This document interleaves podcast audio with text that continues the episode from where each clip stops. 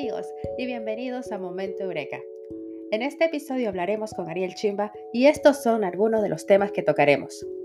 Hablaremos sobre su carrera musical, la importancia de su familia, la importancia de sus buenos amigos, superación personal, cómo fue mudarse al extranjero y algunos de los obstáculos que él tuvo que superar para perseguir su sueño de convertirse en músico. Espero que disfrutes del show. Bienvenidos. Hola, buenas noches y bienvenidos a Momento Eureka. Esta noche tenemos un invitado muy especial. Está con nosotros Ariel Chimba, un gran amigo mío, músico de profesión y una excelente persona. Ariel, bienvenido y muchas gracias por estar aquí. Te agradezco muchísimo tu tiempo y las ganas que tenés de participar en el podcast. Muchas gracias, Janet, por la invitación. Contento, la verdad, de estar aquí. Eh, y la verdad que me encanta la idea que estás teniendo de hacer todos estos podcasts y que sean contar la historia de cada persona en entrevistas para que, bueno, eh, saquen la esencia de la entrevista, eh, ya sea en lo, en lo, personal, en lo profesional y para que le sirva de autoayuda a la persona. ¿no? Exactamente, Ariel. Ese es el propósito del podcast, en realidad, ¿no? Eh, compartir historias de personas, hablar entre amigos y, bueno, inspirar de, alguna forma, ¿no? A, cualquier persona que esté teniendo un mal día o que las personas puedan ver que todos somos iguales y que al final, a pesar de, de que pasemos temporadas difíciles en nuestra vida, se puede salir adelante, ¿no? Entonces, Ariel, quisiera que nos cuentes un poquito sobre tu vida, quién es Ariel Chimba, dónde estás ahora mismo y cómo llegaste hasta aquí. Para empezar, si Ariel Chimba nació en Argentina, me volví de Argentina cuando tenía menos de un año de edad. O sea que fuiste a nacer solamente. Sí.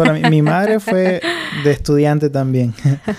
Argentina, nací en Morón eh, volví con mi madre antes de los un años de edad. Uh -huh. eh, Volviste a, Sa a Santa Cruz, a, a ¿no? Santa Bolivia. Cruz. Ajá. Exacto, a Bolivia. Toda Ajá. mi familia es de Bolivia. Okay.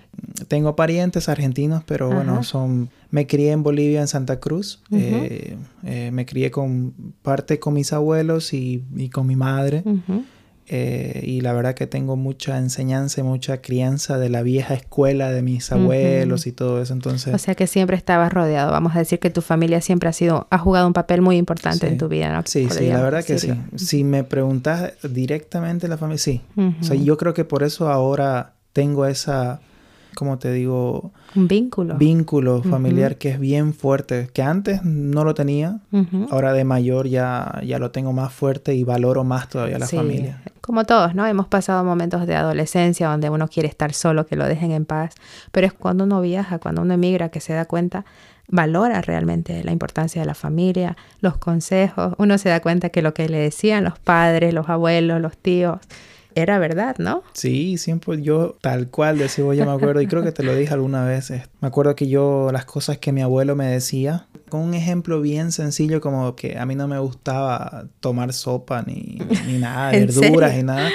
él me decía, te vas a acordar, vas a ver cuando no tengas nada que comer, me decía, y ahí te vas a acordar de esa sopa, ¿me entendés? Que desprecias. Y me pasó y, y, y, obviamente hubieron días que, que eran literal, o sea, no, no, no había para comer, sinceramente. Mm. Eh, y bueno, me acordaba de esa Las sopa, palabras me acordaba de, tu abuelo. de mi abuelo, sí, exactamente. Sí. Aquí hay otra parte importante de tu vida, Ariel. Tu familia, obviamente, es una parte clave en tu vida, en tu niñez, en tu juventud, en tu, en tu edad adulta también, y también la música. Sí. ¿Qué significa la música para Ariel Chimba? Bueno, la música en sí como tal es, para mí es la pasión que tengo, o sea, eh, es algo que lo tengo bien adentro, bien intruscado en el corazón ahí. La verdad que la música es lo que amo hacer, o sea, mm. si me preguntas algo que puedo hacer todo el día sin, sin, sin controlar el tiempo, es hacer música. La música. Y de hecho sí, me, me, encierro y fácilmente estoy 12 horas en, en el estudio y haciendo música y, y para mí y no eso la música cansa. no me cansa. ¿Y desde cuándo descubriste esa pasión por la música, Ariel? Eh, cuando yo tenía 12, 13 años. Uh -huh. Yo en esa época eh, miraba a bandas como, qué sé yo, en esa época estaba Linkin Park, Limp Bizkit, de... Uh -huh Los 90, ¿no? Los 90, exacto. Estaba de moda las bandas, la guitarra eléctrica, que todavía en esa época se tocaba guitarra eléctrica, o sea, habían solos, o bueno, ni tantos solos, pero eran más riffs de guitarras, ¿me entendés? Entonces, en esa época me, me, fue interesando, me llamó la atención y dije, ah, mm. eso, eso se ve bueno, o sea, yo desearía estar en una banda, pero nunca fue, digamos, como que, ah, quiero ser músico. Fue hasta que ya eh, a los 15 años más o menos, eh, mis primos, que son Kendall y, Jimmy, que ellos ya comenzaron a tocar guitarra y pasaron clases de ah, guitarra y todo. ¿Y ellos continúan en el mundo de la música o no, tus primos? Eh, solo Jimmy, Jimmy, mi, tío que está en Estados Unidos. Él todavía sigue en la música. la música. Kendall no, ya lo dejó. O por hobby a veces toca la guitarra. Pero yo los miré a ellos y era como wow, ellos están tocando, están aprendiendo eh, y ellos paraban con la guitarra. Entonces yo como estaba chico y el chico siempre sigue, ¿no? A los, Querías imitar todo lo que hacían. A ellos los lo, perseguía y les decía, enseñame este, lo otro. Y hasta que mi madre me dice, pero si quieres yo te, yo te puedo pagar un, una clase de, de guitarra, un mes, dos meses, con un profesor para que vos aprendas. En tu familia directa, tu papá, tu mamá, alguien directo en tu familia para que, que te inspire y digas, ay, qué hermoso, yo quisiera también. O, o, fue algo simplemente de ver a tus primos. Fue, fue de ver a mis primos, pero también mi madre me incentivó mucho. O sea, mi madre no es que ella sea músico o nada de eso, sino que también ella está, ella le gusta escribir, ¿me entendés? Le gusta... Ah, muy creativa. Ajá, siempre fue así, siempre tiene libros, así que ella mini historias que ella escribía en Argentina y todo eso. Qué interesante. Entonces yo tengo eso y aparte mi madre me contaba que mi abuelo también era, era músico, o sea, o sea él, él tocaba el acordeón, que no, si no me equivoco, y guitarra un poco. Entonces eso, y aparte mi padre estuvo metido con todo lo de la estaba de camarógrafo él, él era camarógrafo. qué curioso o sea que al final como que todos los puntos estaban conectados de una u otra forma no era camarógrafo de creo que de la red TV si no me equivoco entonces él estaba igual metido en los cables y este y lo otro. Entonces mi abuelo de parte de padre me dice, wow, me dice, vos no conociste a tu padre, pero es como que lo llevas eso en la sangre, algo así. Sí, entiendo lo que... Qué interesante, de verdad. Entonces yo creo que eso fue la... como que lo tenía eso en la sangre ahí y... En tus genes venía ya programado un talento de estos heredados y también la pasión, supongo, ¿no? Exacto. Y ya después me fue gustando. Ya me compré la guitarra, me di una guitarra de palo, como se dice, o una guitarra de acústica. y después ya pasé clases y íbamos a pasar clases con mis primos. Y... qué te parecieron esos inicios? ¿Fascinante o era lo encontraste difícil y pensaste, ah, a lo mejor esto realmente no es para mí? Porque a veces uno agarra un hobby, un pasatiempo, pero luego se da cuenta de que no. en eso te cuento que fue desde, desde que comencé a agarrar la guitarra y pasar clases, fue como que wow, e, esto es lo mío, o sea, aquí me mm. siento bien y me salía natural, o sea, era como que el profesor de guitarra me decía, hace esto y lo hacía, o sea, al día siguiente ya estaba. Hacer estos ejercicios y lo hacía. Y era como, no se me hizo difícil. Obviamente no te digo que, sea fácil ser músico o aprender un instrumento, pero se me, no se me complicó. Se te dio todo natural, realmente. Sí, todo fue natural, así orgánico, así rápido. Qué, impresionante, ¿no? Y bueno, a partir de ahí, Ariel, ¿qué pasó? Empezaste con las clases. ¿Cómo evolucionó todo para llegar hasta donde estamos hoy? Después de eso pasé tres meses, cuatro meses clases de guitarra. Después pasé clases de guitarra eléctrica, aún no teniendo guitarra eléctrica. Lo que hacía era agarraba la guitarra acústica y tocaba como si fuera una guitarra eléctrica. O sea, la técnica nunca yo la apliqué a la que tenía que aprender o, usar, que era la técnica de guitarra acústica para tocar la guitarra acústica. Pero no, yo agarraba y tocaba como si fuera la guitarra eléctrica. Eso te llamaba más la atención, la guitarra eléctrica que la acústica. Ah, siempre la eléctrica. Entonces ya iba a pasar clases de guitarra eléctrica y volví a mi casa y, y bueno, tocaba la acústica, pero imaginaba que era la eléctrica. Y mm, mi madre después, en, e, eh, justo en esos tiempos, ya terminé la escuela porque ya, eh, ya tenía en esa época 16, 17 años, así. Y ya sabía que mi madre se iba a ir a España. Y seguía pasando clases hasta que, bueno, salí de... eh, mi madre se fue a España y ella sí me pudo comprar una guitarra Mm, eléctrica. Claro, porque comprarte una guitarra eléctrica en Bolivia, si uno no tiene dinero, Sí. son muy caras, muy Sí. costosas este tipo de cosas. Y hablando un poquito del tema, cuando tu mamá se fue a España, Ariel, eh, incluso yo fui una de esas personas que, me fui, que todos nos estábamos yendo para España. ¿Cómo lo llevaste ese, ese proceso de tu mamá yéndose y quedándote con tus hermanitos?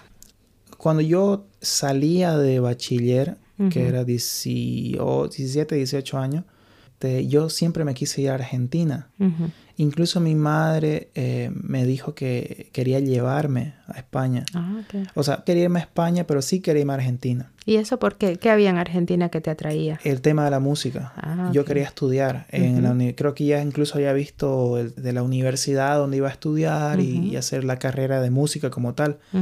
Eh, Y en Bolivia no había, me imagino, en esas épocas, o sí hab- había. Había, pero como yo tenía un profesor que él me enseñaba armonía, que se llama Lisandro, me acuerdo. Él me dijo, andate a Argentina si Ah, quieres aprender ya en serio. O sea, Algo para porque... ser profesional. eh, Exactamente, Ah, porque el nivel en Argentina es muy bueno. me. Mm, Mi mamá me dijo, respetó eso en esa parte. Mi madre, la verdad, nunca me, se me ha puesto un, un- un alto o algo Mm. así en, en, en cuanto a lo que me gusta. digamos. Siempre me apoyó. apoyado. Siempre me apoyó. Y me dijo, bueno, entonces, bueno, yo me voy a, a España y, y vos te quedás y después te vas a Argentina. Me dice, yo te voy a ayudar.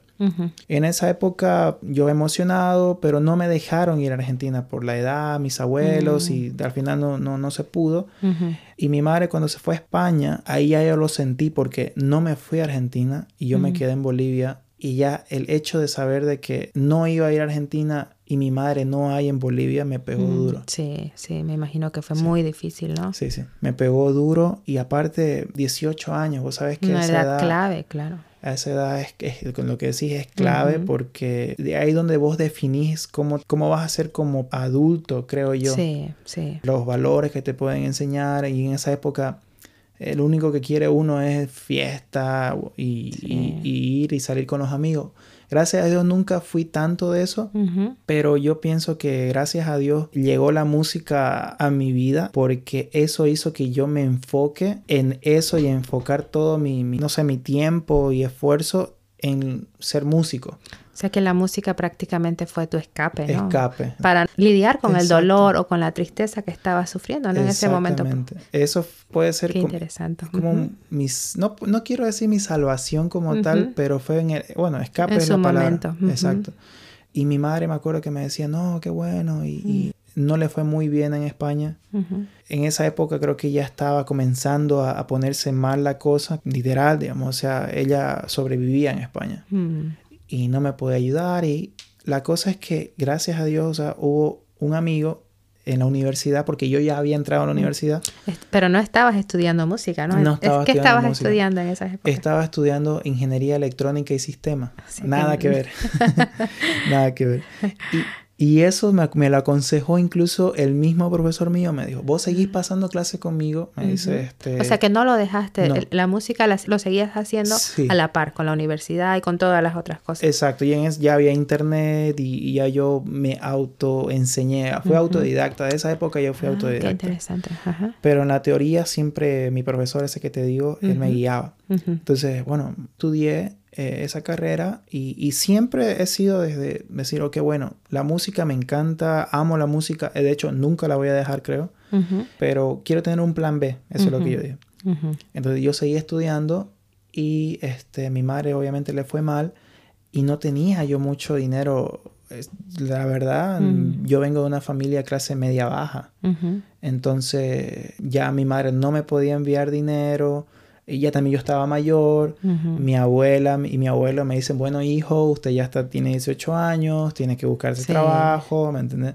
Entonces todo ese eh, grupo de cosas que me pasaron me pegó y yo dije, wow, ¿qué hago ahora? O sea, porque yo me sentí solo. ahí. Realmente te diste Sí. cuenta que ya no estabas bajo la protección, digamos, de tu madre, de tu madre, o que tenías que ser, madurar prácticamente de golpe, ¿no? De golpe. Entonces en esa época fue como que estaba triste. Y bueno, la cosa es que en, en clases, en cálculo, me acuerdo que en la universidad pasé con dos amigos que nos hicimos amigos primero antes de saber que éramos músicos. No, no te creo, que ellos también eran músicos. Sí, sí, sí, éramos amigos así en, la materia y todo eso. Y, y, al final me dice uno, Aníbal se llama el, baterista que en esa época era de Querembas, creo que sigue siendo de Querembas. Eh, me dice, venga, venga a mi casa, me dice, para que nosotros este, hagamos la tarea de cálculo, creo un práctico, no me acuerdo. Bueno, yo voy a los famosos prácticos, si me acuerdo cómo era. Únanse a ver el grupo de tres, cuatro, vayan a hacer prácticos. Y voy a la casa de él y hay una guitarra y me pongo a tocar. Y yo soy fanático de Juanes. Mm, sí, sí, sí, me consta, me consta. Juanes a full. Y la veo la guitarra y comienzo a tocar. Y me acuerdo que toqué a Dios le pido. O sea, taran, taran, taran, taran. Y me dice, wow, tocas guitarra. Me dice, a ver, toca. Me dice, seguí tocando. Entonces pero vos tenés guitarra eléctrica, me dice. No, no tengo. Eso era una guitarra eléctrica lo que estabas tocando en la, casa. Guitarra, era guitarra de palo, ah, acústica. Él, también tenía una guitarra acústica. Sí, sí, sí, sí. Entonces me dice, a ver, seguí tocando. Después más o menos toqué ahí Corazón Espinado, de Maná. Y me dice, ya, me dice, tocas bien, me dice. Este, yo tengo una, ahí recién, me, yo tengo una banda, me dice, pero estoy haciendo otra banda paralela a esa para tocar en boliches, en bares. Entonces me dice, ¿te animás? Me dice, a hacer una audición, me dice. Claro, le digo, yo nunca había Era la primera vez que... había tocado en el colegio en una banda con unos amigos, eh, compañeros de colegio, pero era así como que por hobby, ¿me entendés? Pero ya desde esa época yo decía, wow, que se, te, te atraía la idea, ¿no? De, Exacto. Eh, y en esa época todavía del colegio yo quería cantar, me acuerdo que era Eduardo, me acuerdo los, eh, Miguel, todito, Santiago, unos amigos, Miguel, me acuerdo igual, este, de compañeros, hicimos la banda y yo quería cantar y feo canté. Y... Eh, el tema del canto, ¿siempre te atrajo el canto o simplemente te enfocaste desde el principio en la guitarra? no, yo, yo en sí como tal yo quería ser cantante, pero por ese gran suceso que, que me pasó en el colegio, que canté en un curso y teníamos la banda y canté feísimo. Una canción que Eso me cuesta mucho creerlo, Ariel, porque ahora he escuchado cantar hasta incluso canciones de Ed Sheeran. Obviamente, han, pasado muchos años, ¿no? desde entonces. Sí, recuerdo que esa, esa canción que se llama eh, The Reason, de Who Was Stan, creo que. I'm not a perfect person. Así son. La cosa es que salió feo, y ahí colgué los micrófonos y dije, no, la, la guitarra... Pero a ver, tremendo, tremendo desafío también. Cantar y cantar en inglés. Sí, aparte, y, en inglés todavía, ahorita que lo decía. Pero bueno, aquí miraba, de en esa, desde esa época de niño yo quería... Ya estaba. En inglés, o sea, siempre, incluso hacía mis canciones, la melodía, pensando que era en inglés, o sea, que pensando que era... Qué curioso, ¿no? Exacto. Entonces, la cosa es que en, con volviendo a lo de, lo de mi amigo, eh, ya me dice, ven y vas a audicionarme. Tal fecha, te doy una semana para que saques cinco canciones. y, y, yo no tengo guitarra eléctrica. Y en esa época mi amigo Miguel, mi amigo de, de, colegio, él tenía su guitarra. Y yo le dije, Miguel, por favor, préstamela una semana tu guitarra y para que haga esta audición me dice, ya, ya, me dice. Incluso mi amigo ese, la verdad que son amigos de la toda verdad, la buen amigo, ¿no? Sí. Incluso él tenía una pedalera, un pedal de efectos. Me dice, toma, me dice. Y él todo me lo prestó. O sea, me dice. Qué buen amigo. Miguel, si nos estás escuchando, bien, bien hecho, Miguel. me dice, pero Miguel este me lo prestó y me dice, puche, no, viejo, me dice, ah, para vos y, y usarlo y me lo devolvás, me lo devolvés cuando puedas, me dice una semana me encerré, la saqué las canciones, fui a la audición. Obviamente no, te soy sincero, te, soy sincero, perdón. No es que fui el, Carlos Santana, digamos, y que, de la banda, no, sino que lo hice, o sea, el esfuerzo y todo, me encerré y, lo logré. ¿Para qué? Eso yo creo que Aníbal y los chicos de la banda, que este es un pelado, que este chico le mete, eh, se ve que tiene interés, pues bueno, metámoslos a la banda y me aceptaron. Yo era, wow, así voy a tocar una banda. Uno de tus primeros logros en realidad, ¿no? Sí, sí, sí. Y eso me sentía muy bien porque aquí va lo que, lo que cerró el círculo en ese momento porque yo, ya, ya, te dije, mi madre estaba mal en España, sí. no me podía enviar dinero, yo no podía conseguir trabajo. Tampoco era que tenía la experiencia, ¿me entendés? Como te decía, era pelado y joven y, no, no, no tenía, digamos, eso, ah, voy a trabajar. Y llegó eso y comencé a ganar dinero de ahí. Que ya se convirtió en un trabajo claro, y remunerado, obviamente. Claro, y en esa época mi abuela me decía, no, si vos no vas a ganar plata de eso, ¿para qué te metes a la música? Eso, eso te quería preguntar porque normalmente los artistas no tienen la reputación de ser bohemios, soñadores, de que es una, una pasión, pero muchas, muchas personas realmente no los toman en serio, ¿no? Sean cantantes, sean artistas que se dedican al arte, a pintar, dibujar. ¿Cómo lo tomó tu familia cuando vieron que realmente ya era algo que que querías hacer en serio, no solamente un pasatiempo. Primero mi madre, ella contenta, o sea, siempre ella me incentivó a, cantar, a tocar, a ser, a ser músico en sí, a estar en la música. Ella siempre estuvo apoyándome. Lo que sí mis amigos, unos cuantos que otros sí me apoyaron, mis abuelos de parte de madre y padre eh, un poco reacio, no, mm. no le gustó la idea.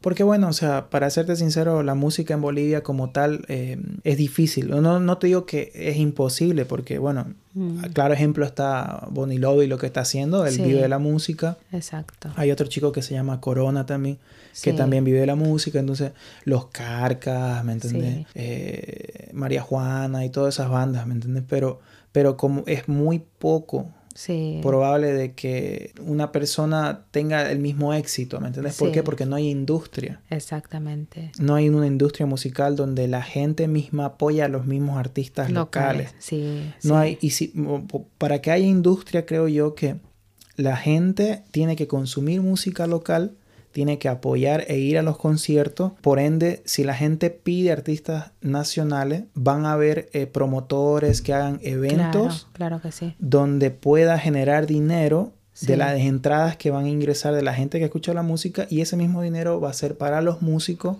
y así Para continuar, claro. Exactamente. Sí, eso la, verdad que yo no sé si es en todos los países, pero en Bolivia se ve mucho, no tanto como en el fútbol, como en, la música, sin ir muy lejos, ¿no? De que cuando hay un artista internacional, así sea de un, un país vecino, ¿no?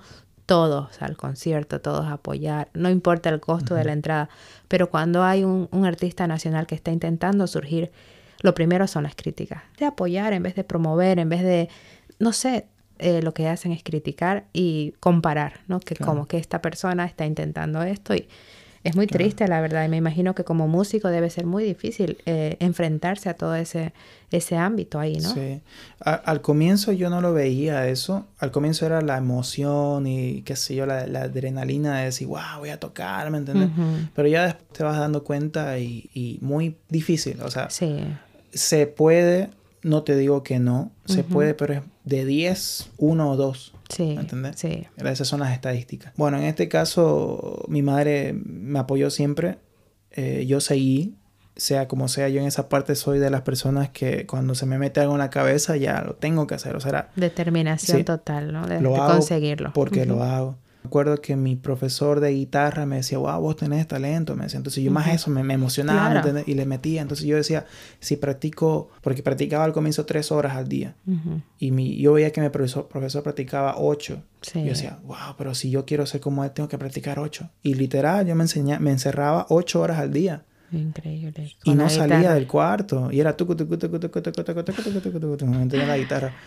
Bueno, la cosa es que entré a la banda hicimos eh, unos cuantos shows. Al comienzo como banda en sí no éramos muy buenos, o sea, e, el ensamble de la banda no era muy bueno porque, bueno, yo no tenía experiencia, eh, el chico Carlos, él, era nuevo también en, Santa Cruz, ¿me entiendes? Ah, Los únicos que en esa época tenían la experiencia eran Aníbal y Jorge, Jorge Conejo, que es el bajista. Obviamente, para una banda éramos cuatro dos que eran ya con experiencia y nosotros dos era como que, bueno, vamos a encontrarnos, a ensayar. Creo que me paraba más con, con, mi banda que con mi novia en esa época. Entonces comenzamos a ensayar horas y horas hasta que ya vimos que hubo un progreso. O sea, eh, en lo musical ya nos ensamblamos bien, nos conocíamos, incluso hasta cuando tocábamos. Me acuerdo que ya con la mirada sabíamos qué vamos a hacer.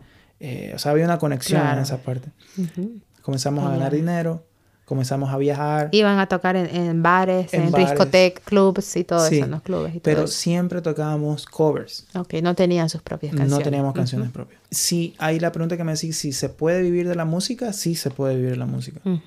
Ya sea como con música propia, que eso es lo que yo te decía que es lo más difícil. A eso me refería. Sí. Con que no hay la industria que apoye a lo, a lo nacional, a la música propia nacional independiente si me preguntas si se puede vivir de la música tocando covers, sí se puede. Sí se puede. Porque es más fácil. La gente prefiere escuchar, qué sé yo, covers de Maná y, hacen un evento tributo a Maná y la gente va y paga la entrada. Y, así vivíamos, o sea, y yo con, la banda tocábamos covers, ahí fue donde comencé a, a conocer gente en el medio de la música local y después nacional, Daniel Pese. Negro Camiña, Glenn Vargas. Y comenzamos ya a Ronald, me acuerdo, que, que, él hizo nuestros videos, el que es el cantante de Queremba. Ahorita ¿Cómo se llamaba la banda, Ariel? La banda comenzó con The Kingston. The Kingston, ajá. Porque tocábamos reggae. Ah, reggae? sí, comenzamos tocando reggae. ¿Cómo, ¿Cómo llegaron a ese género? Porque el lugar donde íbamos a tocar era una tenía una temática más así eh, pop, ¿me entendés? Tipo Bob ah, Marley y todo interesante. Yo me acuerdo hasta el nombre de Cocopelli, me acuerdo. Cocopele. Ah, lo es Cocopelli. Cocopelli. no sé por qué se llamaba, pero... Entonces eh, agarrábamos y, tocábamos eh, canciones de Bob Marley, Los Pericos, ese estilo. Tocamos con eso y después hacíamos puros tributos. Ah, ok es lo que yo te decía, tributo a Maná, tributo a Metallica. Entonces era para mí, era, hay que hacer tributo de Metallica, 25 canciones de Metallica, ¿me entendés? Y era en una semana. Yo era así, era una, literal, una máquina, o sea, pa, pa, pa, pa, sacar canciones. ¿Y quién, quién decidía qué, qué, artistas o qué tributos iban a hacer? Eh, ¿O era, o era el, el, club, el bar que les decía, eh, queremos esto? La idea de hacer puros tributos era de Ronald Subirana, con, el que yo te digo que ese es el, el, el, vocalista y tenía, él siempre tuvo la visión de hacer como que un bar donde se pueda tocar tributos, o sea, y la gente ah, vaya y ese bar sea conocido por eso, ¿me entiendes? Ah, por, tocar tributos y eh, decían entonces coordinaban eso. coordinaban entonces hay que hacer tributo a Metallica tributo a, o sea que te podían pedir cualquier cosa y en una semana o el tiempo que fuera tenías que sacar todo lo que ellos te dijeron Red Chili Peppers me acuerdo que comencé ahí yo soy rockero, entonces yo amaba esa música. Mm. Pero ya después me comenzaron a pedir, qué sé yo, lo que te digo, este reggae, los, los Beatles, me, me, me encantan los Beatles poquito de reggaetón. Reggaetón, eso te iba a decir porque yo recuerdo que en algún momento me dijiste que el reggaetón no era tu, tu género favorito, ¿no? Yo odiaba el reggaetón. odiaba en el... Sí, odiaba. Ahora lo amo, lamentablemente. sí, te he visto bailando reggaetón. Ya hasta abajo, perreo intenso, mano hasta abajo, así. de cabeza. Sí, de cabeza. Qué interesante. Y entonces estaban ahí en, eh, tocando los covers, haciendo eh, los tributos a diferentes bandas y luego ¿Seguían ustedes con la idea de, hacer algo independiente como banda o fue algo personal? Eh, eh, hicimos de forma independiente como banda porque Aníbal ya venía haciendo música eh, propia. y yo también digo, yo también quiero. Entonces, todos en esa época, cuando comenzamos, sí hagamos música propia. Hicimos una, un, un, disco donde comenzamos a grabar con un amigo, Somión, me acuerdo. Eh, él todavía sigue, está ahorita en Bolivia, es muy respetado, un buen un ingeniero en sonido buenísimo. Qué bien. Eh, Aníbal y él y Conejo fueron los que mayormente grababan la música. Entonces, a mí nunca me, me, me tomaban mucho en serio en esa parte porque era el más, él era el menor. el, el, que, oh, a ver, novato, vos no, sabés, más o menos así. solo, solo tocaba nada más, ¿me entiendes? Entonces, hasta que un día me acuerdo que comencé, eh, viajábamos y, e hice una canción que, que, fue la canción con la que creo que la banda hasta el día de ahora se, se identifica. O sea, la gente identifica por esa canción. ¿Cómo se llama la canción? La canción se llama Soñé. ¿Nos puedes cantar un poquito de la canción o el ah. coro? eh, como el... Soñé que eras tú y que había encontrado el amor que llenaba todo mi corazón y soñé que a tu lado viviríamos momentos los momentos felices de nuestra vida. Me vas a hacer llorar, qué bonita, qué bonita, me encanta la canción. Y si no, si no me equivoco, la traduciste la canción a inglés, y la cantaste con una chica, ¿no? Una, una chica música de aquí de Irlanda. Sí. ¿De dónde vino la inspiración, Ariel, para esa canción? La inspiración fue porque fue como una expresión de lo que estaba viviendo ese momento. Había terminado con mi exnovia en esa época y bueno, en este caso yo y, mi, y la banda estábamos en Sucre. Entonces en Sucre la gente piensa que el músico tiene que tomar. Yo no tomo, pero los otros sí. En, cada evento, o sea, era una eh, excusa, ¿no? Y ellos estaban en, en, en, el bar, en hotel, me acuerdo que era al frente de la plaza, y ellos estaban durmiendo, y yo me salí. Y me acuerdo que tenía el celular, un, Nokia, me acuerdo, el 3390, no, no sé existían los, smartphones todavía, ¿no? Me acuerdo con la tapita para arriba. y comencé a escuchar la música de, de esta canción de Soñé, que la había hecho Aníbal, Jorge y, y, y Somión. Entonces yo escucho la música solamente y yo se me viene, o sea, fue, ¿cómo te explico? Un momento así. Un momento eureka. Exactamente, el momento eureka, el momento eureka, tal cual. Se me vino así de la nada la melodía. Y después ya yo dije, wow, y me acordé de esta chica. Soñé que eras tú, ya soñé que eras tú. Ya comencé. Y fue eso, o sea, yo porque la letra sinceramente es algo que sentí en ese momento. O sea, que salió del corazón. Quería estar con ella, pensé que era ella, o sea, que la indicaba, pero bueno, por aquí se está motivo de la vida no se, no se dio. Y la canción se trata de eso, digamos, de que pudo haber sido algo, pero no lo fue. ¿Qué hiciste cuando una vez tuviste ese momento de claridad, ese momento eureka? No, agarro yo emocionado porque la escribí, toda, toda la canción la escribí, literal creo que fue una hora que estaba yendo. Les digo, tengo la canción, tengo la canción. Es como cuando me imagino en esa época los que descubren algo, tengo... los científicos. Exactamente, sí, tengo lo, lo, lo, que teníamos que tener. Entonces eh, me dijeron, ya, ya, mañana lo vemos. Estaban con la resaca y ellos... Hasta que al final demostré en un, en un ensayo, ahí en esa época ya estaba eh, practicando a grabar yo mis propias pistas, o sea, demos. Feo, grababa feo. Y te lo, o sea, autodidacta total. No fuiste a ningún, tu profesor de música no te enseñó nada de eso. Mi profesor era YouTube, tal cual, o Google. Eh, agarro y le digo, aquí está la canción, terminamos el ensayo. Ellos la escucharon y ninguno de ellos dijo, wow, está buena. Nadie. Fue como que, ok, está bien. Eso lo vamos a poner. Vamos a grabar eso en el estudio y ya. Pero no era la reacción que esperaste, ¿no? Claro, no, porque yo quería, no, esa está buena, ¿me entiendes? lo lograste. Claro. Y no, pero, pero lo aceptaron y dijeron, vamos a grabarla. Cuando la grabamos y todo eso, siempre nosotros ya hablando ya con más confianza con ellos, me dijeron, Aníbal, me acuerdo que me dijo, yo tenía otra melodía para esa canción, pero yo acepto que la tuya estaba mejor, entonces se quedó. ¿En serio? Sí, sí. Y después de ahí fue donde la banda fue subiendo, subiendo, subiendo, porque grabamos el video, nos fuimos al Salar de Uni, el video es muy bonito, o sea, sinceramente muy bueno.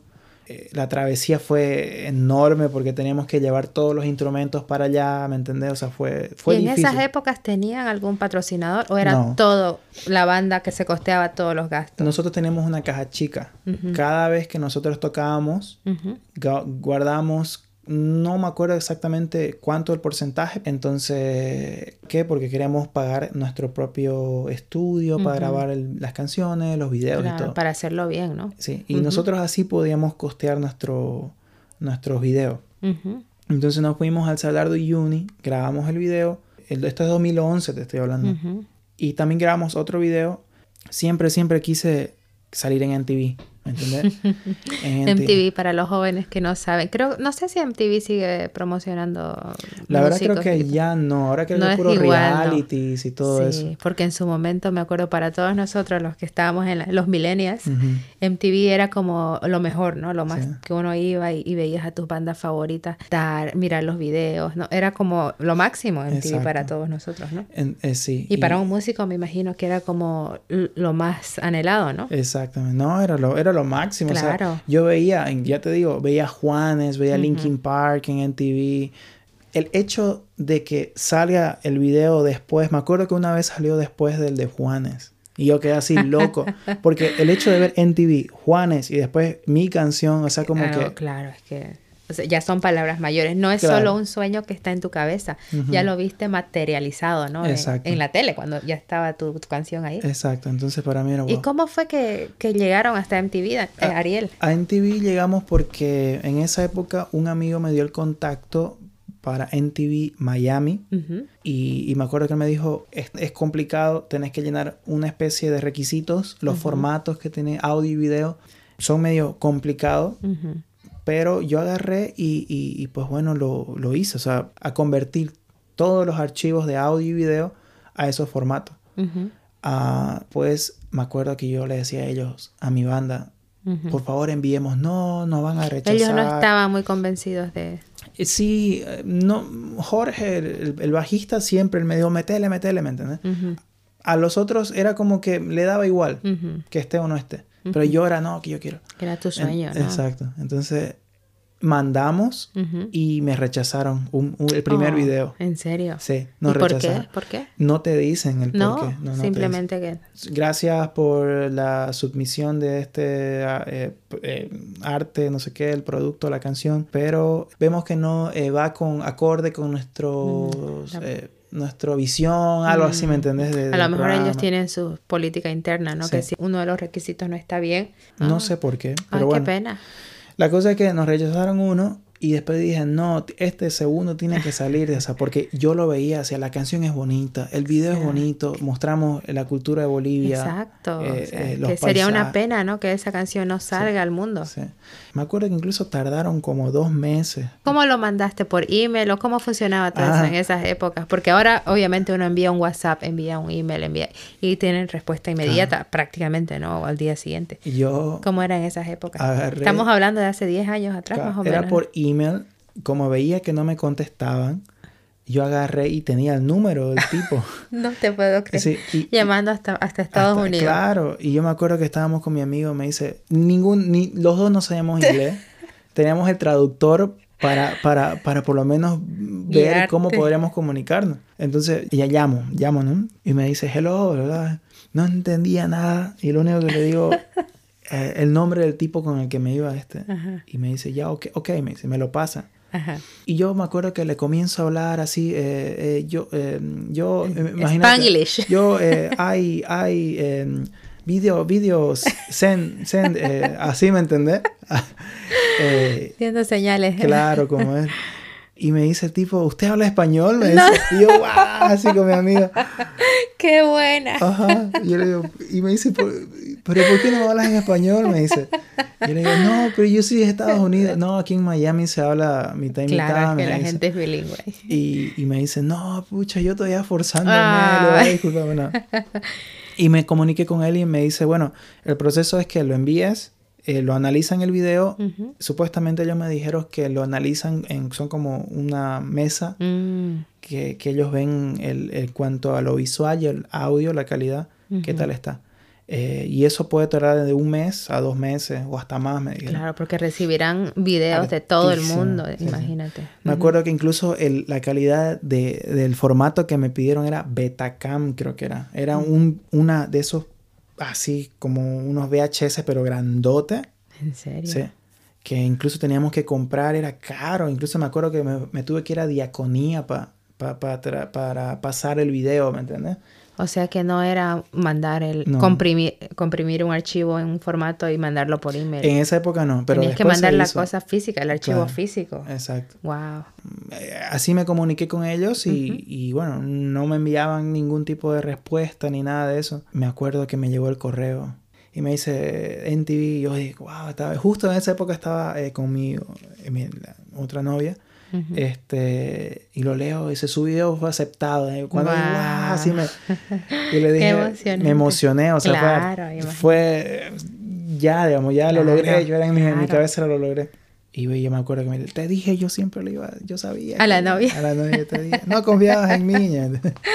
Entonces, Y después le comunico a la banda y la banda obviamente contentísima. Claro, imagino. y a raíz de eso la banda hizo medios y salimos en canales porque, o sea, éramos, son Un pocas, logro, claro, imagínate. pocas son las bandas que han salido en MTV. O sea, te estoy hablando de, de Matamba, creo que ha salido, Lucas creo que ha salido, Octavia ha Sí, salido, claro. Pero no muchos han Sí, salido. Son Con- muy contados. ¿no? Digamos que sean 10 que yo sepa, no sé. Pero ya estar dentro de eso es para Sí, mí es- claro, es como- ya es marca presencia.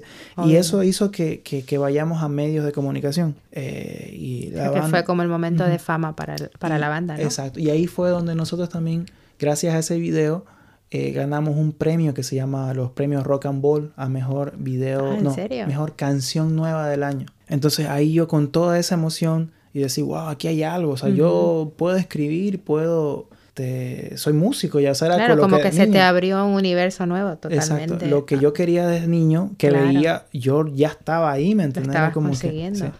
Fue muy bonito. Como te decía, viajábamos, íbamos a... la- Viajé a todo menos a Pando, a todos los departamentos menos a Pando. ¿Y por qué no? Nunca fueron a tocar a Pando. Nunca pudimos ir a Pando, no sé por qué, pero no fuimos. Este, pero sí, gracias a Dios, desde esa época ya comencé a viajar y todo eso. Eso te dio la oportunidad de conocer el país Conocí mucho mejor. todo, incluso ¿no? fui al carnaval de Oruro. En serio. Pero siempre, siempre fue, te quiero más, o sea, siempre serás quiero más. Lo que yo te decía es como el pico, ¿me entendés? Ujú, ujú, De la banda en ese momento.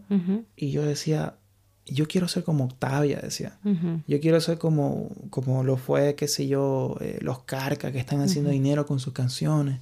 Pero ya después vi que, que todo se fue haciendo monótono. Eh, ya eran los mismos boliches, la misma gente. Todos los fines de, de semana tocábamos, ganábamos dinero, no te miento. Pero ya fue como que mm, eso nomás voy a hacer, ¿me entendés? Y veía Claro, los mu- especialmente después de experimentar algo tan, tan grande, haber Ujú. cumplido uno de tus sueños, yo creo que volver a eso era como dar un paso atrás. Exacto. Y, y bueno, en este caso eh, fue un momento donde, un clic donde dije, wow, yo siempre he querido salirme de- de- del país, desde, desde que tenía 18 años. Y, y será que si hago esto mismo que estoy haciendo en Bolivia en otro país, será que puede funcionar, Dios, Dios sea, dentro Ujú. de mí? Entonces hablé con la banda y ellos obviamente tenían sus responsabilidades porque tenían hijos y Ujú. esto y es difícil. Claro. Y, y yo dije, ¿y qué pasa si me voy? O sea, ya, ya me fue entrando a mí esa intriga de, no, me voy del país. Ah, irte de Bolivia. irme de. Bolivia. Ajá. Y en esa época hablé con mi primo y, y- y justo fue, quiero irme a Estados Unidos. Yo era realista, no hay nadie allá quien me ayude. Ujú, Entonces me dice, México, le digo yo después. Sí, México también, me dice. dice. Y México iba a ser el país donde yo me iba a ir. ¿En In- serio? incluso no siendo Argentina, porque ya yo quería irme a México. Por la industria que tiene México. Argentina Claro. igual tiene una industria grande, pero México era como que lo que más se, se conocía. Pero después me dice mi primo, ¿y por qué no te vas a Irlanda? Me dice, ¿A que estás Irlanda? ajá, a Irlanda. Yo, Irlanda, así tal cual. pero está cerca, de- yo le digo, ah, pero está cerca de Londres. Digo, claro, me dice, ya está, está Lady, mi prima. digo. Ujú. Y en esa época Lady estaba como 5 o 6 años, creo. Está bien. Porque. ¿cuántos años ya hace que estás aquí, Ariel? Yo voy 6 años. Seis años más de en seis Irlanda. Qué rápido pasa el tiempo. Mm, volando. Y entonces hablaste con tu Eh, prima para venirte. Y me dice, mi prima me dice, sí, venite, me dice, venite para un curso, me dice, que es ahí los cursos de inglés. Estudias y pues bueno, si te gusta te quedas y si no te volvés. me dice. Y yo le digo, ah, claro, pero yo en esa época estaba con mi novia y toda la vaina. Entonces digo, no, pero Irlanda, decía, no, no, no me entraba en la cabeza. Sí, la verdad que Irlanda no, ahora sí que está, es un destino más popular que Sí. antes. Pero antes me acuerdo cuando yo llegué aquí, yo llevo en Irlanda 13 años. Eh, la gente pensaba que es una ciudad de Inglaterra Sí. y es lo, lo más curioso de todo porque yo a, a nuestros amigos bolivianos les decía, pero en Santa Cruz tenemos el Irish Pub. Sí. Irish es de Irlanda, De es Irlanda. de Irlanda. Toda mi vida fui al Irish Pub con mis amigos, pero nunca jamás se nos ocurrió mirar en un mapa dónde está Irlanda, ¿no? Y, y igual, digamos, creo tocaba- que todos. Yo, yo, yo toqué en el Irish Pub también. ¿En serio? Sí, sí. Y también yo sí, ¿por qué Irish? Yo me acuerdo en esa época que le decía, ¿qué es Irish? Decía. Iris, Iris, decía, me acuerdo. Ajá. Y yo no, y recién me enteré aquí en, en Irlanda, además, que es Irish. Entonces, cosa es que, con decirte que me confundía, Islandia, decía yo todavía. Islandia, Islandia. La cosa es que fue otro clic, porque yo creo que te dije alguna vez que mi vida se resume a momentos, o sea, como son Sí. situaciones que son bien cruciales que cambia, o sea, cambia rotundamente todo. Hay un antes y un después de, esos momentos. Y ese fue otro momento, así como el que mi madre se fue, así como cuando decidí tocar en música y esforzarme para estar en la banda, y fue lo mismo acá para, para irme. Entonces, ya yo dije, ah, ahora sí ya me puedo ir, nadie me puede decir nada, ya soy mayor. ¿Cuántos años tenías entonces? Yo tenía en esa época 24, 24. 24 o 25. La cosa es que nadie me puede decir nada. Decía, puedo juntar el dinero. Porque ¿Tu mamá seguía en España o ya había regresado a Bolivia? Ya había regresado, porque ahí estuvo mal mi mamá en España. ¿Cómo lo tomó ella cuando se lo, se lo dijiste, Ariel? Le dolió mucho porque ella había vuelto y ella sabía qué es vivir afuera. Sí, sí, no es siempre como te lo pintan, ¿no? Y ella me dijo, Ariel, no es fácil vivir afuera, me dijo. Sí. La gente piensa que es fácil, pero no es fácil, o sea, es muy difícil. Todo cambia, me dijo. Sí. Y, y, y aparte que vos nunca has hecho otro trabajo pesado o este lo otro, te va a chocar, o sea, ella me dijo la verdad. Mm sea lo que sea que tenía que haber hecho, mm, yo me iba a ir. Ya tenías la decisión. Y también le comunico a esa, la que era mi novia, le digo, no, no estuvo tan de acuerdo. Y en ese momento no, no pensabas en, por ejemplo, por tu novia, por decirlo quedarte ahí o traerla, venir juntos. No, sí, en esa época yo, te, yo me, me, iba a casar, o sea. ¿En serio? Estabas comprometido y todo. Sí, wow. comprometido. Me iba a casar, yo la, yo incluso me, me hinqué con, con el anillo y todo que... Sí, estaba con, bueno, a menos eso creo, que, que, estaba comprometido. A lo mejor te dijo que no y no te diste cuenta. Sí. No, no, me dijo que sí. porque yo quería venirme con ella. Ah, quería, venirme con ella eh, casado. Dios, por algo pasa las cosas, hace las cosas y, Él es el que dirige nuestro camino. Y creo que fue lo mejor, que, ella, que ella se quede porque es complicado vivir afuera y ella no hubiera aguantado, creo que yo no hubiera, creo que fue la mejor decisión que ella eh, pudo tener en su vida mm, y mm. también fue la mejor decisión que yo pude tomar haberme venido. En ese caso, en ese tiempo me acuerdo que también le dije a mi, a mi abuelo que murió, que en paz descanse mi abuelo, que es la figura paterna que, que yo tengo, ¿me entiendes? que, es el papá de tu mamá. Sí, eh, no, eh, ni es el papá de mi mamá, es el padrastro de mi mamá. Ah. Siendo aún mi abuelastro, por así decirlo, fue la figura que... Yo le digo abuelo porque eh, es mi figura de abuelo. Lo mismo para mí. Mi, mi, abuelo yo le llamaba papá, porque mi papá también falleció cuando yo, era, cuando yo era chica. Pero para mí mi abuelo, o sea, mi padre, en realidad no mi abuelo, mi padre, que yo le llamo, para mí fue fue eso, fue mi padre, o sea, no fue mi abuelo, fue mi padre, y por eso te entiendo perfectamente, ¿no? Hay un vínculo ahí. Es que es, que es bien fuerte, él, él fue la figura que, que, que, en su momento de padre, lo que voy a decir, tenía que tener, y la tuve con él.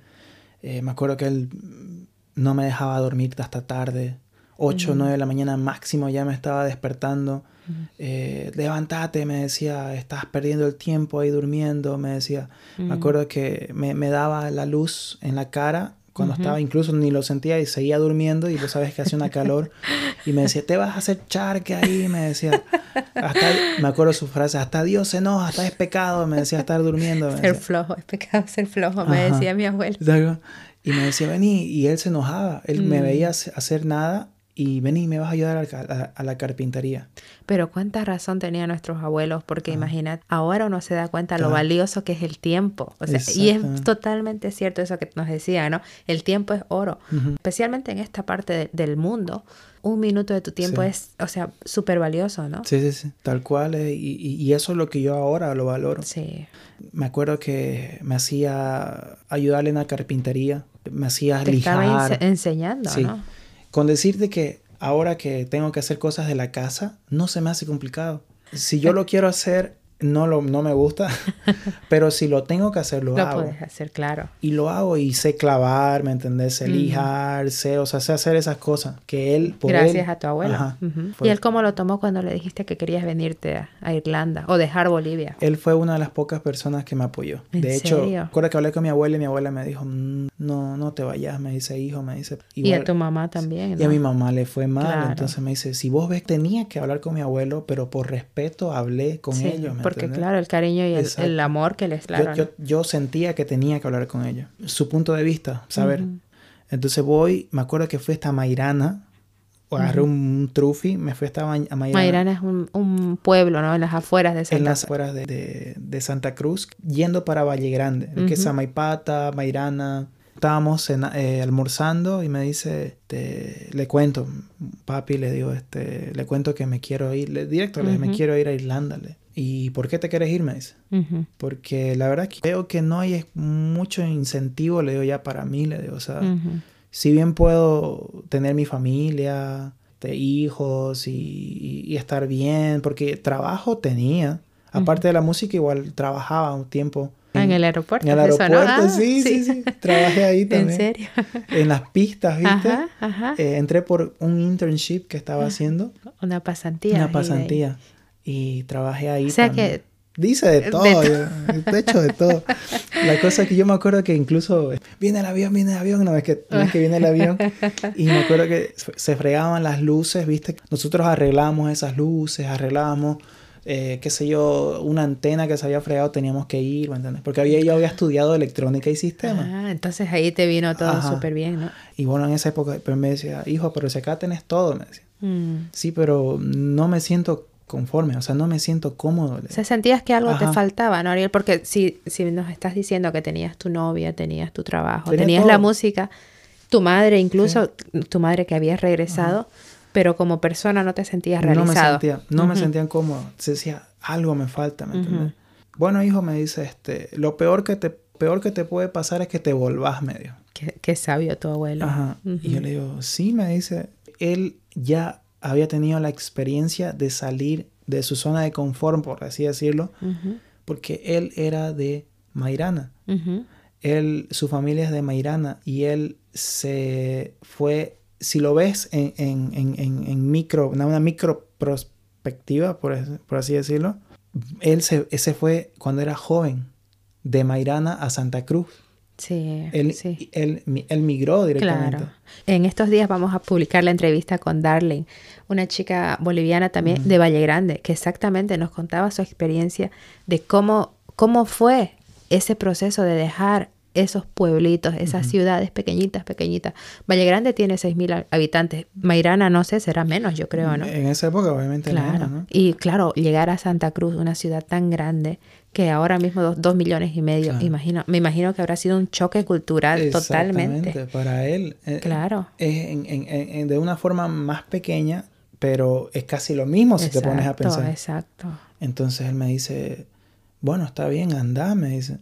Y, y, si te va mal, pues te venís y aprendes inglés, me dice. Por lo menos. Y te vuelves a hacer lo mismo, ya está. Siempre viéndole el lado positivo a la vida, ¿no? Qué interesante. Entonces yo dije, wow, ese... entonces eso fue uno de los factores que también me hizo ir. Mi madre no lo tomó bien, mi madre no quería que me vaya. O sea, uno como madre realmente quiere lo mejor para sus hijos. Quiere prevenir el dolor, el sufrimiento Exactamente. de sus hijos. Y hasta que, mira, fue literal, desde el momento que yo me decidí y le dije a todos mis amigos y madre y familia y todo, me voy a ir. En un mes vendí todo. O sea, ¿En serio? Sí, sí, sí, fue, fue así, fue rápido. súper rápido. Rápido, fue como que tenía que haber pasado eso. Yo, mm. lo, yo lo veo así ahora. Como una señal, ¿no? Que, tu abuelo te dio como la confirmación que estabas esperando de Dios, del universo, para poder ir adelante con tu plan. Exactamente. Entonces, mi novia en esa época no la creía. No, me acuerdo que puse paz en venta el auto y me dice, esto va en serio. Y me lo dijo, oye, ¿de verdad te vas a ir? Me dice. ¿De verdad? Le digo, si no es, no, no es chiste, le digo. y ya fui. Fui vendiendo el auto, vendí mis guitarras, yo tenía como cuatro o cinco guitarras. Las vendí todas. Y fue en un mes así, compré los pasajes, todo. Y cuando acordé, ya tenía pasaje, ya tenía el curso comprado, ya tenía, creo que te piden un seguro, no sé qué vaina más. O sea, ya era esperar la fecha y me iba en una semana. Así fue. Increíble. No, no, yo lo hacía pa, pa, pa, pa pero no, no, caía en tiempo todavía. Mm. Hasta que fue el día de la... Del, de, que te tocó partir. Que me tocó ir. Y, y me despedí, ya la lloradera y todo eso. El aeropuerto de Santa Cruz, Bolivia, como está diseñado, yo creo que lo han diseñado a propósito para para torturar a la gente, Sí. a la gente que se vaya, a la gente que llega, porque como ves que tiene las, eh, las ventanas Sí. estas tan grandes donde se puede ver a la gente y toda la gente está mirándote, para mí esa es la peor parte de, de llegar y de irme de Bolivia. Es muy difícil porque estás viendo a tu familia, estás viendo a todo el mundo, los que se quedan detrás, los que llegan. Es muy triste, no sé. En- y en ese momento, ¿qué pensabas cuando estabas yendo hacia avión? ¿Tenías alguna inseguridad o algunos miedos de decir que a lo mejor no era la decisión correcta o no? Nunca tuve inseguridad. O sea, para serte sincero, nunca tuve inseguridad. Aún sabiendo que me estaba yendo co- con, poco dinero. Yo me fui justo cabal porque vendí todo, porque tenía otras deudas también. Y dejar, eh, quedarme endeudado. Siempre me, me gustó irme, eso de mi abuelo lo, lo tengo. mm, No me gustan las deudas, o sea. mm, eh, y pagué todo y me sobró, me acuerdo que mil euros. En esa época, es mil euros. Pero tenía que pagar otras cosas. Y total Mm. que me sobraba literal aquí en Irlanda 500 euros. Con eso llegaste aquí. Nunca dudé. La verdad que nunca tuve esos momentos de decir, ¿será que voy o no? No, nunca. Pero sí me pegó el duro, el, el, el dejar mi país, el dejar mi mamá, Sí. El dejar mi hermano. Yo soy Mm. súper perdido. O sea, mi familia para mí... Es- eso te iba a decir Sí. porque yo te veo que sos muy apegado a tu mamá, a tus Mm. hermanos. O sea, es como, son como tus hijos prácticamente, sí, ¿no? sí, sí, sí. Yo crié a mi hermano prácticamente. Eh, Jefferson, me acuerdo, Alan. Y yo me acuerdo que, o sea, se me partió el alma Sí, porque él me regaló un muñequito. Cuando se fue a España, Ah. pero y cuando me fui, yo me llevé el muñequito ya después. Eh, fue bien fuerte. Sí, es muy difícil. Y en esa época incluso no era tan apegado con mi familia, pero Mm. igual lo sentía. Ujú. Y pero lo sentí, lo que más me lo sentí fue mi madre y mis hermanos. Mm, sí, sí. Eso fue. Para serte sincero, me fui llorando todo el Mm, viaje. Sí. Las veintitantas horas. Todo el, de verdad, o sea, no te voy a mentir, o sea, fui llorando. Sí. Eh, pero me gustaba la idea de saber de que voy a ir a otro país, ¿me entendés? Por fin voy a ver esto, esto lo otro. Y también uno mal que mal piensa, ¿no? Que lo estás haciendo por ellos también. Claro. Les estás como abriendo el camino, Sí. ya sea para que ellos sigan tu ejemplo o para que simplemente se den cuenta de que vale la pena luchar por lo que uno quiere, ¿no? Sí. O lo que uno sueña. Tal cual. Eh, y me sentía con esas ganas, ¿me entendés? Llegué y al comienzo, vos sabés que en Bolivia no tenemos la misma tecnología que acá en Irlanda y todo eso. Sí. Entonces yo quedé loco, dije, wow, esto es, ¿me entiendes? Todo. Pero ya después pasó, pa- fue pasando el tiempo. Estabas en la luna de miel al principio, Claro. que todo es hermoso, precioso. La primera semana era, wow, eh, obviamente el clima. Mm. El clima, lo primero que me pegó fue el clima. El sí, clima- para los que no saben, en Irlanda llueve muchísimo. En invierno, estamos ahora en invierno, eh, los días son súper cortos. Anochece a las 3, 4 de la tarde, se pone oscurísimo. Y eso yo creo que para todos nosotros ha sido un, un Sí. ajuste muy grande, ¿no? Sí, sí, el, el clima fue feísimo. El idioma, ¿qué tal? Como Y el idioma, yo pensaba que sabía inglés. con todas las canciones que habías Sí. practicado. Yo incluso estudié unas cuantas clases de inglés en, en- en un curso y todo eso, pero llego acá y en, en la entrada nomás en el, en el aeropuerto me dice eh, passport. Me dice, yo, yo lo único que entendí fue passport, eh, passport. ¿me entiendes? Entonces, no, yo no sé nada. O sea, y lo que vos decís, digamos, la luna de miel con Irlanda fue la primera semana. digamos. Sí. Ok, hay La que pagar realidad. alquiler, la Sí. realidad exactamente. Hay que pagar alquiler, hay que pagar tu comida, Mm. eh, Transporte. transporte, internet, los servicios básicos, todo. El hecho de compartir con personas, ¿me entendés? Con otras Sí. personas que no conoces, de otros países. Sí.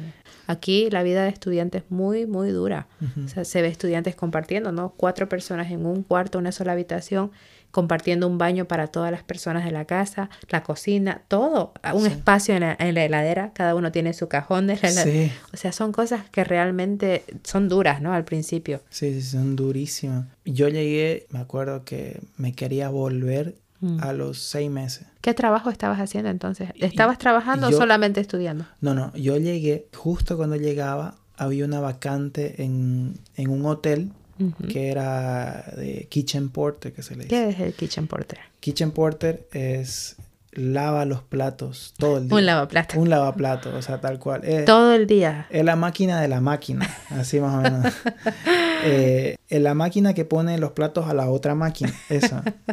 Entonces, eso es un kitchen porter. ese. Bueno, eh, me acuerdo que en esa época comencé y, y te hablo así, medio cabizbajo, porque me acuerdo Y, y, y todavía, duro, te, o sea, todavía te, me te- hay un trauma ahí. Sí, hay un trauma. Creo que voy al psicólogo. Creo que mis traumas son por ser kitchen porter. ¿eh? No, mentira. Eh, no, Pero pe- yo creo que también ese fue un proceso de aprendizaje, porque me imagino estabas haciendo algo totalmente que a lo mejor nunca imaginaste en la vida y te enseñó muchísimo, Claro. ¿no? Yo pienso que ese trabajo me enseñó, exacto, Sí.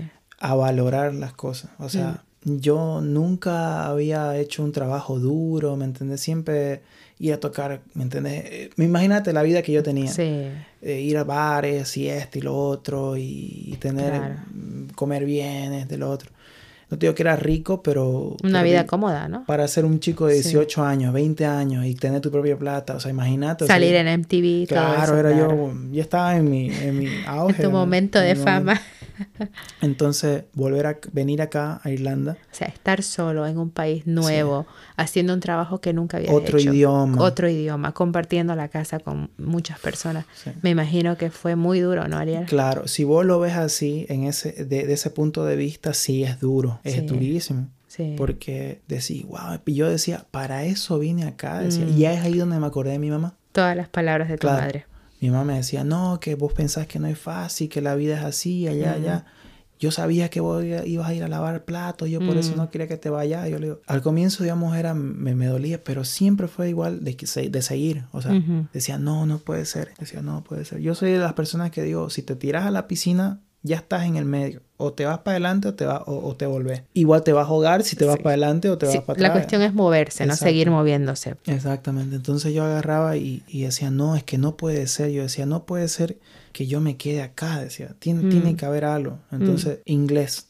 Tengo que aprender inglés. ¿Cuál es mi objetivo principal? Inglés. Ok, para salir de esto, tengo que hablar inglés. Si no, me voy a quedar aquí toda Mm, la vida. Sí, O por último, me quedo ocho meses acá, un año, y voy a seguir estando aquí en sí. Agarro que, ¿y cómo puedo aprender inglés? Yo siempre, yo siempre hago así, es como que el objetivo es ese y qué tenés, qué recursos tenés para lograr ese objetivo. Ujú. Entonces, decía, ok, inglés, entonces, aquí no me voy a aprender inglés. Yo, yo me acuerdo que así hablaba solito cuando, en mi terapia de lavar platos, digamos. Decía, Cada "Aquí- plato que estabas Ajá. lavando. Claro, ¿no? Si habían momentos donde me acordaba de todo, ¿verdad? Te digo, todo me acordé. Entonces yo decía, no, aquí no voy a aprender inglés. decía. O sea, realmente fue un proceso de, de aprendizaje, pero al mismo tiempo un proceso de conocerte a conocerme a mí mismo. conocerte a, a vos mismo, Sí. ¿no? Porque así te dio la oportunidad de pasar Ajá. tiempo con tus pensamientos Sí. y, y poder plantearte nuevos goles, Sí. ¿no? Y me acuerdo que cuando estaba, literal, yo, lim- yo limpiaba el piso, o sea, yo me agachaba como la cenicienta, ¿no? Así, ta, y, yo me decía, mierda, quería venir a Irlanda, decía, o sea, perdón por la palabra, quería venir a Irlanda, Irlanda aquí está, bienvenido, decía. Entonces ya hasta yo me lo llevaba en chiste, decía, bueno, ya no, no, a ver, decía, voy a aprender inglés, decía. ¿cómo puedo aprender inglés?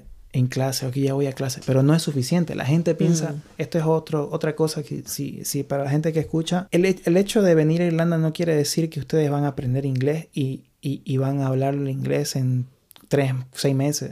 Sí. El hecho de ir a clase, no. Sí, eso es una parte pequeñísima, pequeñísima de aprender un idioma, ¿no? Sí, eso está mal, si la gente piensa que está mal. Entonces, lo que yo hice fue leerme un libro literal, el Mm. texto, todo el texto, agarraba mi, mi, mi, mi cuaderno de, así, de copia y lo escribía y todos los días eh, practicaba y hablaba yo solito, ¿me entiendes? Parecía un loco. Y aparte decía, no, Era pero- tu método de, Sí, de- de era mi aprender el idioma. Y con YouTube y todas mis, mis cosas en inglés, Sí. computadoras, todo. Y agarro y, yo veía al chico de la recepción que hablaba todo el tiempo en inglés. Entonces decía, ok, ahí yo tengo que ir, decía. Porque ese está hablando inglés, decía. No encerrado en la cocina. Sí, porque claro, en la cocina no, no había tiempo a lo mejor y tampoco había Claro. gente para Y- y sentarse lle- a hablar. Exacto. Y llega un nivel donde, qué sé yo, ¿qué, qué más vas a hablar? De, de, de olla, de pan, de pots, de qué sé yo, floor, eh, wet, mop, ¿me entiendes? Sí. Eso. Eh, llegó ese tiempo y, y yo le pedí a mi, a mi jefe, le dije, por favor, dé la oportunidad de ser recepcionista. O sea que fuiste a Sí. preguntar. ah, Me acuerdo que fui a Daniel, me acuerdo que es mi jefe, que sigo en el mismo hotel ahorita. ujú. Eh, me dice, Ya no de Kitchen ya no de Kitchen Porter. Eh, me dice, pero te estoy hablando después de un año. Ujú. Eh, O sea Dan- que un año aguantaste haciendo sí, ese trabajo. Un año, literal. Mm, Obviamente no dejaba la música, tenía igual este, mis cosas, ujú. eh, estudiaba y todo eso. Y le digo, Daniel, por favor, Daniel, quiero trabajar de, de, recepcionista. Y me dice, y se vuelca Daniel, me acuerdo bien esa reacción. Me dice, ¿estás seguro? Me dice, yo no te veo a vos, me dice, recepcionista, me dice. No, yo tampoco, le digo, pero quiero, pero quiero, quiero aprender inglés, le digo. Pero en la noche no, no hablas mucho inglés. En la noche, le digo yo. Sí, el único espacio que vos pudieras ir es en la noche, me dice. Claro. Y le digo... Porque estabas yendo a la escuela durante el día también, Y yo le digo, Daniel, por favor, deme la noche, lo que sea, pero quiero salirme de ahí, le digo. Mm, me dice, ya. Y me hicieron training. Training son entrenamientos para trabajar la noche de recepcionista. Y me acuerdo que hice eso por una semana. Tres veces intenté. Mm. La primera no funcioné. Porque mi inglés malo. Claro, porque es un trabajo de hablar por teléfono, por email, todo eso. El acento de, de, los irlandeses es súper complicado al comienzo para entenderle. Sí. Muy feo. Yo creo que si uno sabe el acento irlandés, ya cualquier acento es más fácil. Sí, sí, sí, tal cual. Entonces yo agarré y le digo, Daniel, por favor, este, otra oportunidad. La primera me rechazaron porque no sabía. La segunda también me rechazaron, pero ya estaba mejor, ya, ya, ya, ya entendía. Y ya, no, no, quédate nomás, me dijeron. Y, y, de un rato a otro se fue una persona de, de recepción que fue de la noche, de la nada, un, irlandés se fue. Y de emergencia yo entré. Porque ya como me sabía el trabajo, ya vení, vení, me dice. Ya, o sea, no tuvieron otra opción. No tuvieron otra opción. Entonces yo le digo, y le digo, hablo con la chica, una amiga de ahí. Me dice, por favor, ayúdame a decirle que yo estoy trabajando bien, por favor. ya, ya, me dice. Y me, me, me, aceptaron. Creo que fue por, por, no sé si fue por la situación, no sé, pero cosas, cosas de la vida me quedé ahí. No, porque ellos sabían, como con la música, ¿no? Que ellos vieron las ganas que tenía, aunque no fuera, no fuera fluente en inglés, vieron las ganas que tenías de superar. Claro. Y en esa época yo te decía que a los ocho meses, mm. ocho, un año, ya me quería volver. Sí. Entonces, pero en esa época fue otro clic de mi vida donde dije, ¿qué pasó? Agarré y dije, yo quiero estudiar música. Porque si yo sigo estudiando inglés voy a ser un montón. O sea, uno que aprende inglés en un lugar donde hablan inglés. Sí, eso yo creo que también mucha gente piensa, ¿no? Que ah, un curso de inglés. Sí, es buenísimo. Yo digo, a todo el mundo le digo, aprender inglés es lo mejor, la mejor decisión que uno puede hacer, ¿no? Pero si lo va a usar en un sitio donde sea realmente útil. Porque es verdad, aquí hablar inglés te ayuda a conseguir un trabajo, pero no, o sea, no es... Y este consejo me lo dio un amigo que conocí acá que se llama James que hay con Melissa también. Ellos también en Irlanda fueron como que la figura paterna, la familia que yo necesitaba acá. Tus ángeles, digamos. Él me dijo, seguís estudiando inglés, belleza, vas a, estudiar, vas a aprender inglés, me dice. Pero ¿qué te diferencia ahora del irlandés? Me dice. Claro. Tenés que estudiar una carrera, me. Entonces yo le digo, ¿verdad? No? ¿Qué quiero? A ver, ingeniería ingeniería en sonido. Entonces apliqué para un colegio de ingeniería en sonido, me la busqué y, y, ese fue mi clic de decir, si me acepta el colegio, me quedo. Si no, estabas pidiéndole una señal al universo. Porque yo decía entre mí. O sea, ya estabas decidido realmente. Claro. Entonces yo decía, por algo estoy acá, decía. Mm. O sea, no creo que no pase nada, decía. Es, imposible. Entonces agarré y apliqué, me esforcé, estudié inglés, todo, papá. Me acuerdo que ni mi, ni mi inglés no era muy bueno. No sé ni cómo lo di el examen. Claro, porque cuando uno no es nativo, tiene que dar un examen de admisión, ¿no? Un examen de inglés. No me pidieron el, el, el, el, certificado que piden normalmente las universidades, pero sí me pidieron un examen de inglés y presentar proyectos. Pero lo bueno, como yo ya venía, te digo, grabando, ¿no te acordás que decía? Grabando demos. Ah, o sea que esa parte práctica te ya sirvió. Lo tenía. Ajá. Yo decía, ya lo tengo, porque tenía todos mis demos grabados. No, no, hice nada prácticamente. Lo que hice antes, lo presenté. Lo reciclaste prácticamente. Entonces agarré y digo, ya está eso solamente el inglés. Ok, perfecto. Y la plata, es carísimo. O sea, Un lo más pequeño detalle. Me acuerdo que yo en esa época, yo estoy haciendo todos estos planes, decía, y no tengo plata, decía. Ahí viene la fe, ¿no? El tema de la fe, de decir, lanzarte con todo y esperar que todo... Ajá ya, después veo la plata cómo se va y así, no sé, me presto, me, no sé, me, doy mi alma, no quiero decir otra, a Dios, pero por... Me gano la lotería, vamos a decir. La cosa es que aplico y me aceptan. Puede sonar feo esto, pero estaba en el baño. me acuerdo que me llamaron, va a sonar feo. Para ofrecerte. Sí, sí. Me llamaron, yo estaba ahí fue aceptado. Lo único que le entendí fue, yeah, you, you've been approved, ¿no? Eso entendí. sí. Que sí, sí, sí. Entonces, mandé todos los papeles y la plata en una El semana. Ajá, así. Y yo nada. Yo, sí, sí, sí, ya, seguro, seguro. Y estamos hablando de 5 mil euros. Era 4.500, 5 mil. Eso en, en dólares o en bolivianos será cuánto, unos 30 mil bolivianos. Algo así, no sé. Sí. Entonces yo agarro y yo digo, ya, ok, ok, ok, perfect, perfect. le digo, ya que... Y ahí ya, ahí fue. O sea, ya me quedé O acá. sea, y, ya. dijiste que estabas destinado. y, y ¿Y cómo conseguiste la plata, el dinero? ahí está. Me tuve que prestar Ujú. de a 500, 1000 euros. Llegué a tener trabajo, hasta tres trabajos llegué a tener. ¿En serio? Sí. Para poder Para poder cubrir. Porque Mm. aquí en Irlanda uno como estudiante solamente puede eh, trabajar medio tiempo. Claro, son 20 horas por semana, tampoco Claro. se puede ganar mucho, Exacto, ¿no? ¿no? se puede ganar mucho. Pero yo me la busqué y tenía... La Mm. cosa es que consigo el dinero, puedo pagar los costos y entro a la, a la- a la escuela. No entendía nada. Hay te- otro choque con, es con otro la choque realidad. cultural. sí, Y esa, exacto, la realidad fue, Ujú. no entendía nada. Porque ahí todos los estudiantes son irlandeses. Eran todos A irlandeses. comparación con los cursos de inglés donde están todos extranjeros Ajá. empezando, muchos bolivianos, muchos españoles. En cambio, en una universidad ya es gente irlandesa, ¿no? Yo era o el europea. único, el único, yo era moreno, yo supuestamente yo soy blanco en Bolivia, pero ahí era el único moreno. Entonces, en- imagínate eso, entonces yo me acuerdo que no, ¿qué hago acá? Dije así. ¿Alguna vez te, te sentiste discriminado, Ariel, o eh, problema, con el racismo tal en Irlanda o no? Mira, todo este tiempo solo una vez pude, y ni Solo. siquiera fue un irlandés, fue un polaco, Sí. no fue un irlandés. Los irlandeses en esa parte yo nunca sentí un Sí, rechazo. yo tampoco, yo tampoco, nunca, nunca. E incluso ellos en el colegio querían que yo sea más parte de ellos. Y yo no creo que nuestra cultura, tómame a mal, quizás soy yo de la manera como me criaron, pero era como que reacio, como que Nos sentimos inferiores. Yo creo que es un complejo de inferioridad. sentía sí, eso. yo creo que eso es algo, algo cultural realmente. No vamos a decir todos, pero una gran mayoría de, de los bolivianos. A mí me ha pasado a mucha gente boliviana que conozco, gente cualificada, que luego los ves ahí como que uno se achica, ¿no? Se siente menos que Sí. todo. Un complejo de inferioridad realmente. Y yo más bien era el que no me sentía cómodo, el, el complejo ese de decir. Mm. Sí. Porque o no también hablaba- el síndrome del impostor, ¿no? De decir, a lo mejor no debería estar aquí. ¿Qué estoy haciendo aquí? No me lo merezco. Pero me hizo un amigo que hasta el día de ahora es mi mejor amigo en Irlanda. Eh, Un chico llama- irlandés. Un chico irlandés que él se llama Mark. Y, y me acuerdo cuando yo entré al colegio, aquí se dice colegio o Mm. college o no sé cómo. Ujú, La La universidad, universidad, ¿no? la universidad, este, me dicen, eh, hay que hacer grupo Ujú. ahí en clase. Y entonces, y me designaron a ese chico. Pero ese chico era el que menos yo le entendía. O sea, no le entendía nada. ¿Es de En- Dublín o de dónde es No Mark? creo, no sé de qué parte. Debe ser de alguna parte de esas difíciles de entender. Pero mira, nada, no entendía nada.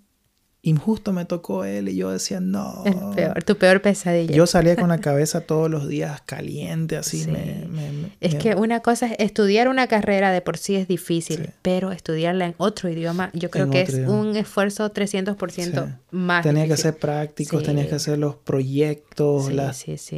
activos. No, era Sí, feo, yo no lo he hecho también y es muy difícil realmente. Por eso yo admiro cuando una persona es capaz de acabar una carrera aquí. Porque requiere tres, cuatro, cinco veces más esfuerzo. Y la cosa es que yo estoy hablando con mi mamá. Este, mamá, le digo, está complicado acá, pero, pero tengo, voy a seguir. Le digo, tengo que, ya estoy acá. Le digo, ya pagué, todo ya está. Le digo. Y cuelgo la, la, la, la llamada y me dice, Mark, me dice, ¿tú hablas español? Me dice, No. sí. No te puedo Sí. creer.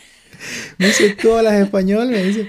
Qué yo le digo, fuerte. ¿hablas español? Sí, tío. Me dice todavía, tío. Me dice, yo, No yo te lo abracé, creer. literal lo abracé. Oh. Le dije, mira viejo, le digo así. Y como O sea, volviendo. como que... Por, mira, te voy a besar. le Qué dije así. increíble. O Y sea, que- él había vivido en, en, en España, creo que a Tenerife, si no me equivoco, o una de las y las. Canarias, algo así. Los irlandeses no es que se van para allá. Sí. Entonces, su tío lo llevaba de vacaciones. Entonces, él sí o sí aprendió Aprendió. inglés. Eh, pe- perdón, español. Yo dije, "Di- es Dios, o sea. sí, eh, son tus ángeles que siempre nos van apareciendo Ajá. a lo largo de tu camino. Y mira, me dice, hablo, hablo español. Y él me ayudó muchísimo. Yo creo que una de las razones por las que yo pude pasar de, de, de- de- de- de curso y, y tener eso fue que él me ayudaba. Mm, O sea, cualquier cosa me decía y yo, yo iba a su Tenías casa. ese apoyo, ¿no? Sí. La verdad que, que le agradezco mucho. Un buen amigo, ¿no? Sí. Cosas que, bueno, pasé, fue muy feo al comienzo, pero el primer año la pasé feo. ¿Para qué? Sí, más duro, ¿no? El segundo año ya fue mejor. Ya, ya, ya entendía, ya conversaba, ya... Ya te integraba. Ajá, ya me integré. Pero la cosa es que ya llegan los problemas de, de, la visa. Que tienes que tener visa, tienes que estar renovando. Y eso es algo que no te dicen, digamos. Eso es la, otra parte, digamos, de, de la moneda de, de, Irlanda. Es que no es como te lo pintan. O sea, no, no es mira, vos vas a venir, vas a conseguir esto, vas a hacer esto en este tiempo, va, va, va, y todo es fácil. No, mentira. mentira, sí. Mentira. Sí, sí, sí. Eh, si a mí las personas que me preguntan me dicen, ¿cómo es Irlanda? Yo le digo la verdad. Sí, sí. Porque es la verdad, le digo, ¿sabes? Vos vas a venir y vas a trabajar de lo que nunca pensaste. Y aparte el, el, clima y el idioma. Entonces, y lo costoso que es la vida en Irlanda. la vida en Irlanda es cara, es bien cara.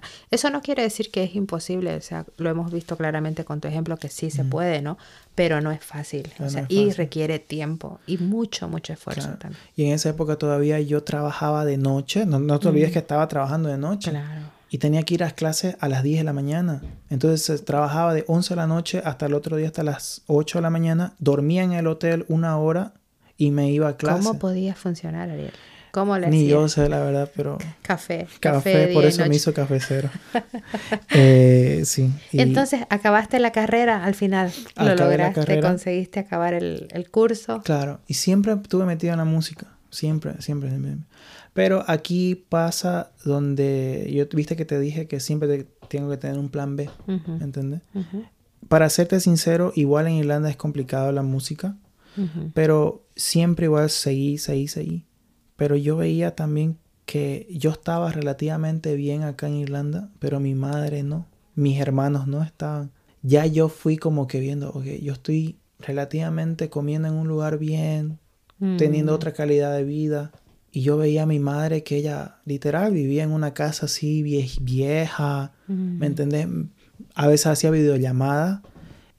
Este cuarto, por ejemplo, vos lo ves bonito ya pero allá era de cemento visto, ¿me entendés? Mm. Cemento este y la, la, tierra, piso de tierra, ¿me ¿entendés? Entonces eso me pegaba y de ahí yo comencé a decir, no, quiero traer a mi familia, quiero mm. Siempre quise traerla a mi familia, pero fue más fuerte en esa época. Que ya te diste cuenta que, que, querías compartir prácticamente lo, lo, bien que te estaba y me sentía solo. Aunque esté con mis primos y todo eso, me sentía solo porque yo la veía a mi madre y a mis hermanos mal, mm. porque lamentablemente mi padrastro es alcohólico. Eh, yo viví esa niñez bien, para serte sincero, viví una niñez mal, mala, mm. en, en, ese sentido, mm. porque viví en medio del alcohol, y es por eso que has decidido que no te gusta beber, Ariel. Sí, creo que es eso. Yo creo que sí, ¿no? Eh, yo hasta incluso me, me, me, peleé con mi padrastro. Él mm. estaba borracho, le quería pegar a mi madre. Le pegó mm. varias veces, pero yo me metí, yo me discutí con él y me mm. metí. Creo que nos dimos los dos. Y no fue tan fuerte, pero sí, llegamos a eso. Y yo viví eso, el alcoholismo, y eso yo dije, creo que lo bloqueé, lo que vos decís. Sí. Bloqueé eso y yo por eso no tomo. Y, yo me acuerdo que en esa época cuando mi anterior novia tomaba, no me gustaba.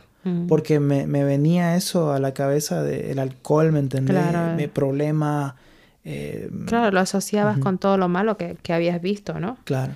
Entonces yo agarré y, y, dije, bueno, voy a traer a mi madre. Y fue ya mi objetivo. Entonces, mi objetivo ya en la música fue como que, ok, Nunca la voy a dejar la música. De hecho, en este momento, si me hablas del 2022, digamos, y 2020, 2021, eh, por la pandemia y todo eso, este, yo estaba full con la música, full, full haciendo canciones para chicos eh, del género urbano en, Santa Cruz. Sí, eso vi también, que estabas muy metido apoyando artistas locales en Bolivia, ¿no? Estabas produciendo también para ellos. Sí, sí, sí. Llegué a producir canciones, llegamos a grabar con, con varios chicos bien este, importantes allá y todo.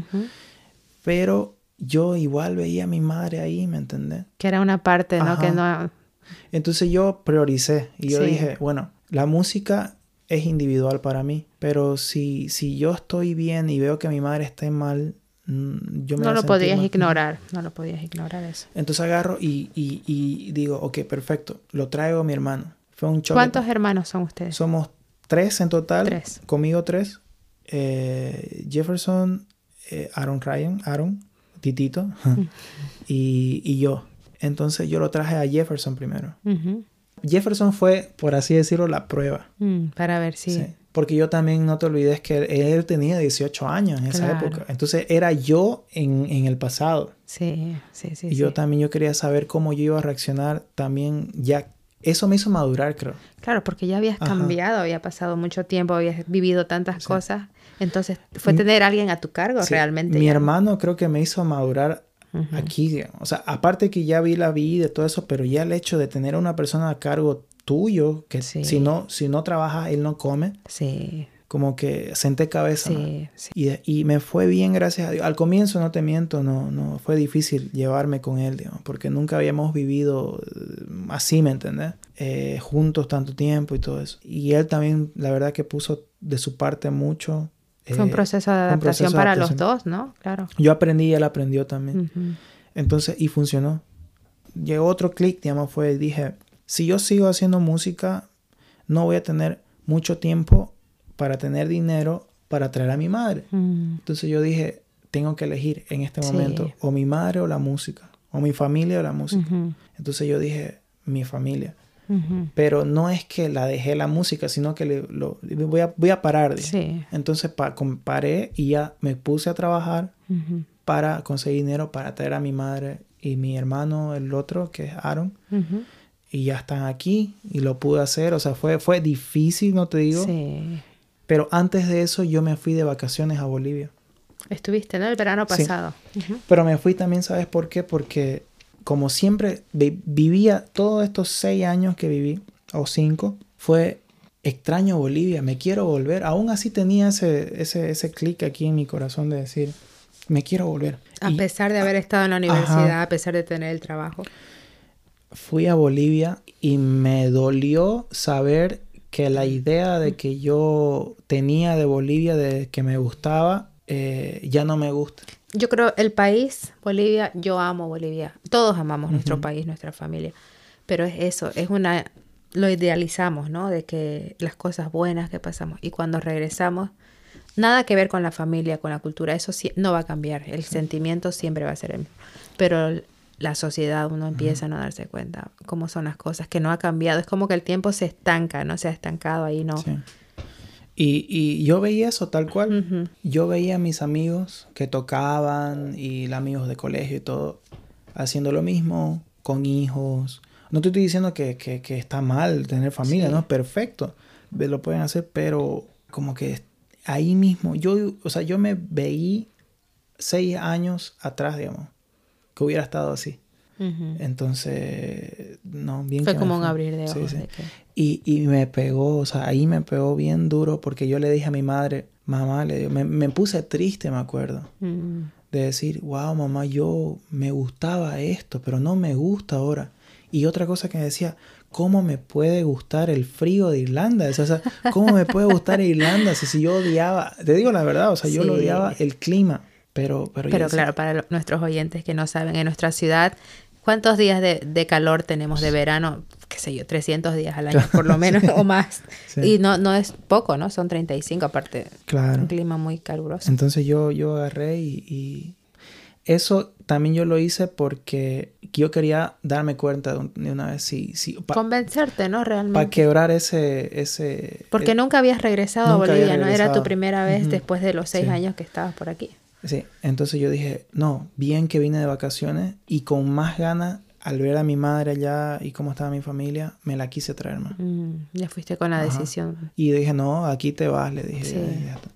Y, y, por eso estamos ¿Y tu mamá sí estaba abierta la, la posibilidad? Al comienzo no por el idioma, pero ella pensaba que, no, yo qué voy a hacer allá, no sé mm. hablar inglés. Yo le, no, vos vas a conseguir trabajo, vas a ver. decía, bueno. Hasta que se separó con mi padrastro, yo creo que también fue una de las razones porque mi mamá quiso cambiar de vida. Llegó mi madre acá, la verdad te digo, fue otra decisión muy importante en mi vida. O sea, doy gracias a Dios que ellos están acá. Ya el hecho de saber de que tu mamá y tus hermanos sabes que están comiendo, sabes que están bien, tienen otra mejor, una mejor calidad de vida.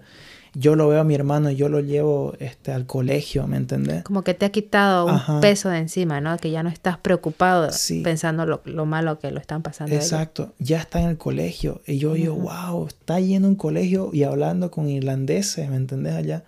Y yo lo veo y digo, wow, ¿me entiendes? Y tu hermano, obviamente, él no va a tener, no va a pasar las cosas que pasaron, que pasamos nosotros, ¿no? Porque él ya, desde ya está haciendo, asistiendo a un colegio, va a tener el idioma, va a tener un trabajo. Exacto. A mí algunas personas me dicen, no, pero vos allá no tenés tu casa, vos allá tenés que estar.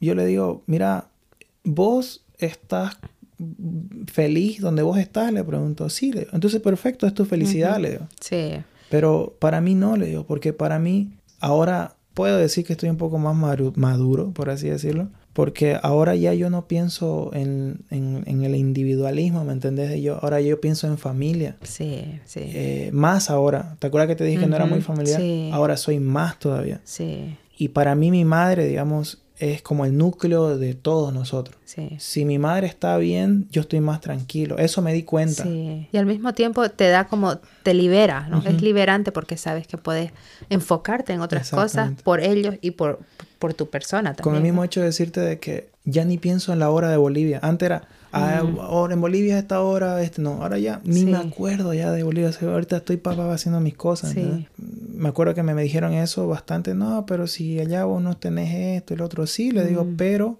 ahora no pienso solo en mí, yo pienso en mis hijos, o sea, ya pienso, mis hijos van a tener un mejor eh, futuro. futuro mis hermanos van a tener otro mejor futuro. O sea, yo lo veo como que cuando vos estás en un ciclo, ¿me entendés?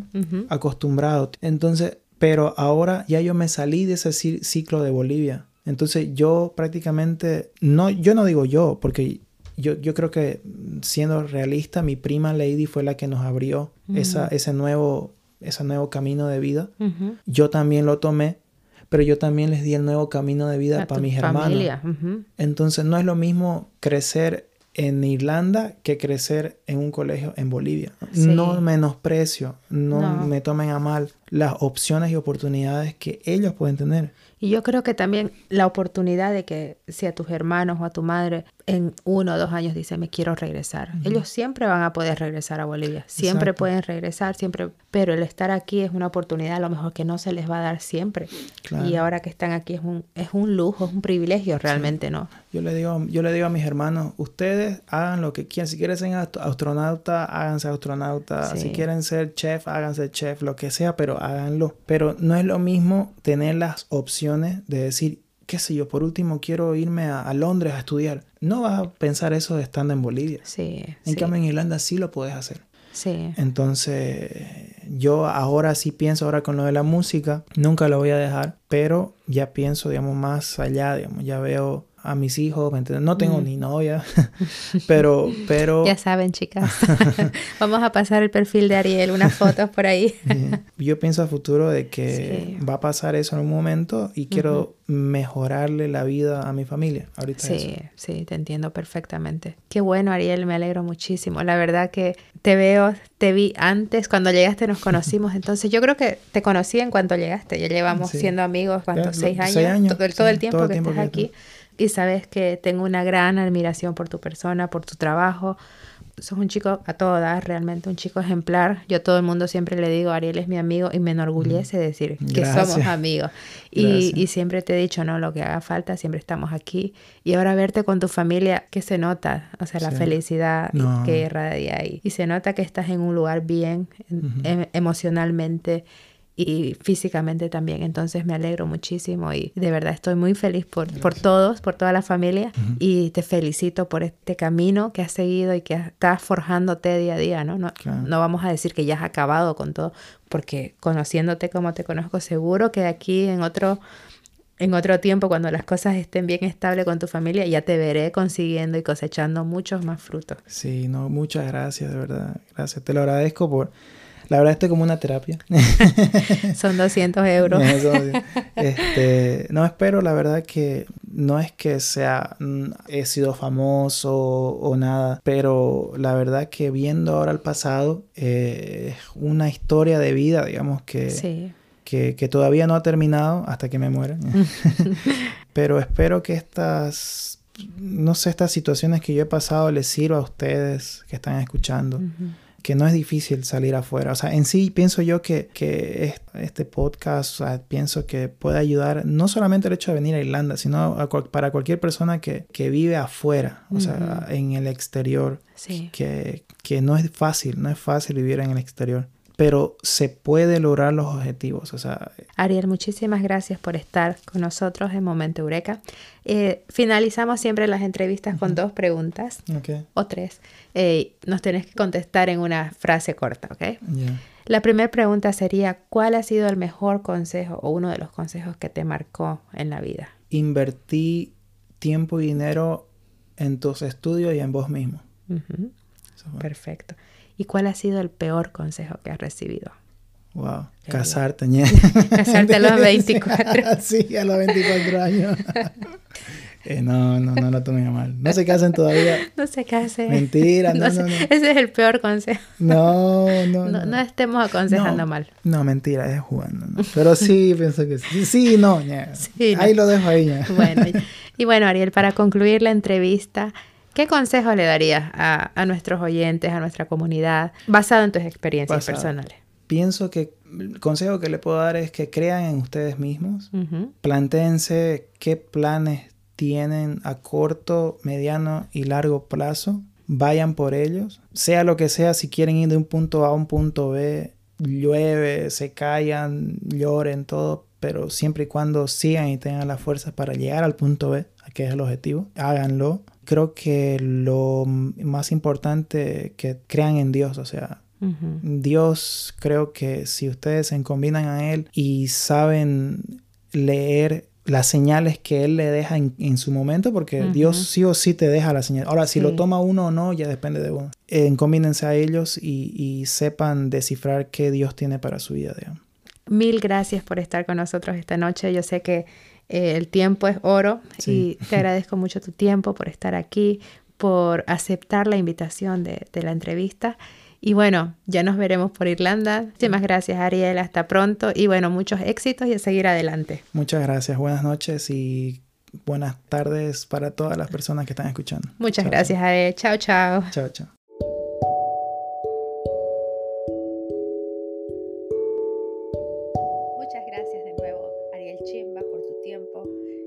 Por abrirme la puerta de tu estudio y la puerta de tu corazón. Espero que hayan disfrutado de la historia. Nos vemos la próxima semana en Momento Eureka. Bendiciones. Chao.